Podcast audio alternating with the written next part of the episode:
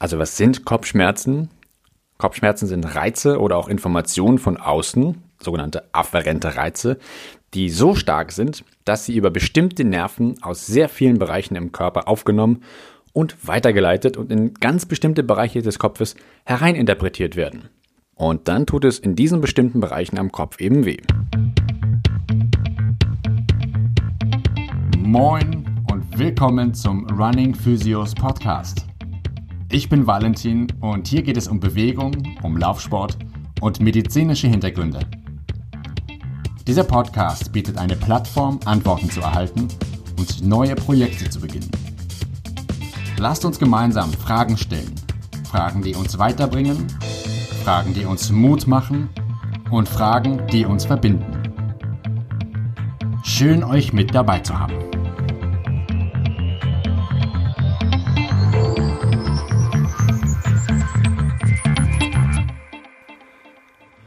Jeder hat schon mal von ihnen gehört, die meisten hatten schon mal welche und einige sind regelmäßig richtig gebeutelt davon. Ich möchte heute ganz oben beginnen, beim Kopf, dem Zentrum der Macht und dem Thema Kopfschmerz. Denn für sehr viele Menschen ist er ein ständiger Begleiter und leider absolute Normalität. Ein kleiner Funfact vorweg, das Gehirn selbst hat gar keine Schmerzrezeptoren. Also kann es selbst überhaupt gar keinen Schmerz fühlen. Das bedeutet, man könnte in das Gehirn reinstechen oder es drücken und das merkt man gar nicht. Das weiß man übrigens schon seit den 30er Jahren. Kopfschmerzen sind sehr verschieden und individuell, aber ich möchte hier direkt schon einmal vorweg sagen, es ist nicht normal, mindestens einmal pro Woche oder öfter Kopfschmerzen zu haben. Solltet ihr euch jetzt wiedererkennen, dann solltet ihr jetzt aufmerksam zuhören. Denn vielleicht hilft euch das folgende weiter. Oder ihr macht mal den Gang zum Arzt eures Vertrauens. Da fällt mir übrigens noch ein Fun Fact ein, nämlich, dass die Hauptnebenwirkung von Kopfschmerztabletten Kopfschmerzen sind. Ihr habt vielleicht schon mal von MÜK gehört, MÜK. MÜK sind Medikamentenübergebrauchskopfschmerzen. Man muss also besonders darauf achten, Kopfschmerzmedikamente nicht so häufig einzunehmen. Wenn nämlich Kopfschmerzmedikamente über einen Zeitraum von drei Monaten an mehr als 10 Tagen pro Monat eingenommen werden, besteht die Gefahr, einen Mück zu entwickeln. Also lest bitte immer aufmerksam den Beipackzettel durch und entscheidet selbst, ob ihr etwas verändern wollt oder ob ihr nur das Symptom kurzfristig bekämpft. Denn Kopfschmerzen kann man eigentlich so beschreiben. Kopfschmerz ist nur ein Symptom. Das heißt, er ist nicht die Ursache, sondern ist immer eine Reaktion auf etwas anderes. Zum Beispiel auf Stress, der zu viel des Guten war und dann eine Überforderung darstellt. Oder zum Beispiel auf einen Mangel an Nährstoffen oder Wasser, da ihr heute vielleicht schon sehr viel Wein oder anderen Alkohol in euch reingeschüttet habt. Zum anderen ist es ein Symptomkomplex. Also müssen mehrere Dinge zusammenkommen, damit es zum jeweiligen Kopfschmerz kommt. Aber generell unterscheidet man zwischen primären und sekundären Kopfschmerzen. Primäre Kopfschmerzen sind zum Beispiel Spannungskopfschmerzen, Migräne oder Clusterkopfschmerzen. Sekundäre Kopfschmerzen hingegen zeichnen sich eigentlich dann dadurch aus, dass sie auch eben dann hauptsächlich nur ein Symptom und Begleiterscheinung von anderen Krankheiten oder auch zum Beispiel Kopfverletzungen, Gefäßerkrankungen oder Infektionskrankheiten oder eben auch dem MÜG, also der Übereinnahme von Medikamenten darstellt. Wir haben in nahezu allen Geweben im Körper entsprechende Rezeptoren, die Schmerzen wahrnehmen können. Das sind Nervenenden, fast überall im Körper, beziehungsweise in der Peripherie. Das heißt, weg vom Zentrum. Das Zentrum, das ist also das zentrale Nervensystem. Und die Nervenenden nennt man Nozizeptoren. Die nehmen Reize von außen auf und leiten sie durch den Körper bis in unser zentrales Nervensystem und dem Rückenmark und hin zum Zentrum der Macht nach oben weiter in das Gehirn selbst. Auf das Thema Schmerz komme ich aber in einer der späteren Folgen nochmal im Detail zu sprechen. Also was sind Kopfschmerzen? Kopfschmerzen sind Reize oder auch Informationen von außen, sogenannte afferente Reize, die so stark sind, dass sie über bestimmte Nerven aus sehr vielen Bereichen im Körper aufgenommen und weitergeleitet und in ganz bestimmte Bereiche des Kopfes hereininterpretiert werden. Und dann tut es in diesen bestimmten Bereichen am Kopf eben weh. Aber auch sind ja stressbedingte Lebensveränderungen wie weniger Bewegung, unregelmäßiger Schlaf, unregelmäßige Mahlzeiten, viel Alkohol und Rauchen auch ganz, ganz starke Auslöser für Kopfschmerzen. Zum Beispiel können aber auch die Hirnhäute dann oder Verletzung von Blutgefäßen im Bereich des Kopfes zu starken Kopfschmerzen führen. Oder auch Kiefer- und Zahnfehlstellungen, nächtliches Zähneknirschen und auch dadurch eine resultierende verspannte Kaumuskulatur die Ursache mit sein. Schmerzen im Gesicht wiederum kann der Drillingsnerv verursachen, beispielsweise.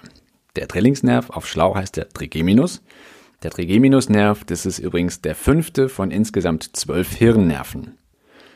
Wenn man jetzt also weiß, was der alles zum Beispiel macht, dann weiß man auch gleich, wo der alles Schmerzen hininterpretieren könnte.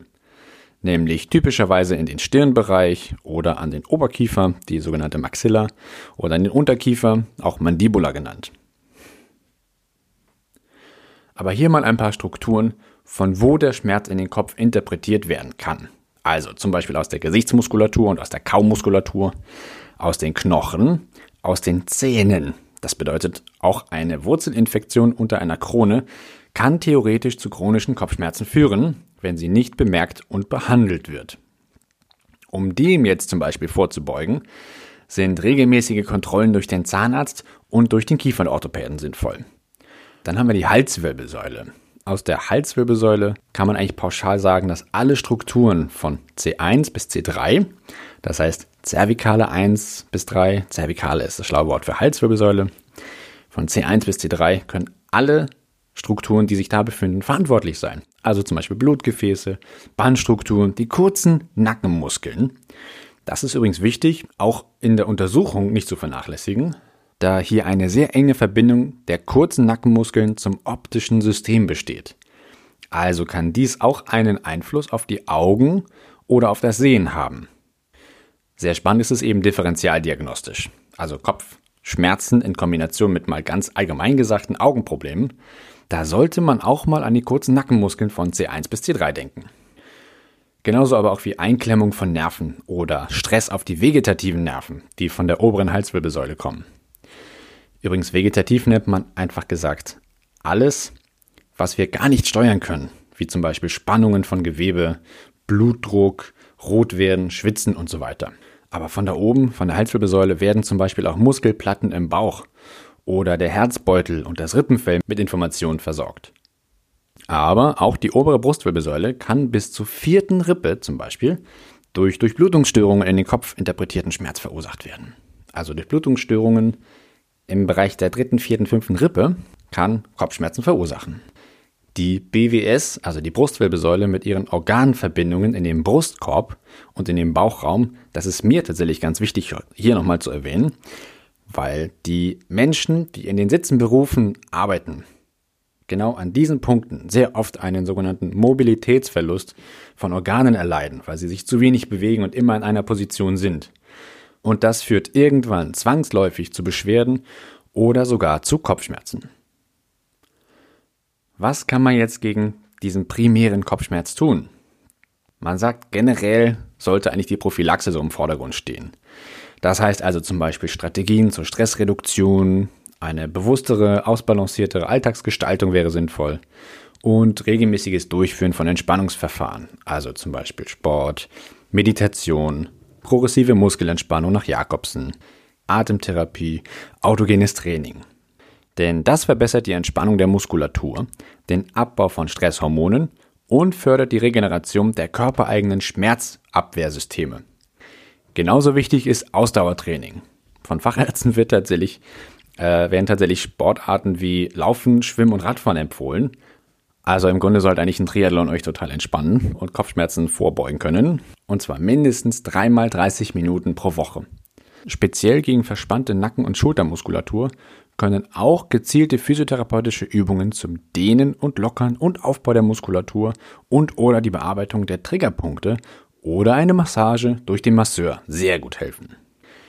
Leicht bis mittelstarke Kopfschmerzen können im Einzelfall auch mit rezeptfreien Schmerzmedikamenten wie Acetylsalicylsäure, also Aspirin oder Paracetamol oder Ibuprofen behandelt werden. Hierbei solltet ihr aber auf, auf Mög Acht geben, ja, also auf die Übereinnahme. Denn der medikamenteninduzierte Kopfschmerz hat sehr, sehr ähnliche Symptome und wird aus diesem Grund häufig nicht früh genug oder gar nicht diagnostiziert. Um jetzt aber dem Weihnachtsdrinks induzierten Kopfschmerz bzw. dem Kater entgegenzuwirken, macht es Sinn, sich mal kurz zu fragen, was macht der Alkohol mit unserem Körper? Ich denke, ich halte es ganz knapp, denn die meisten wollen sowieso nicht ganz genau wissen, was man sich da eigentlich so antut.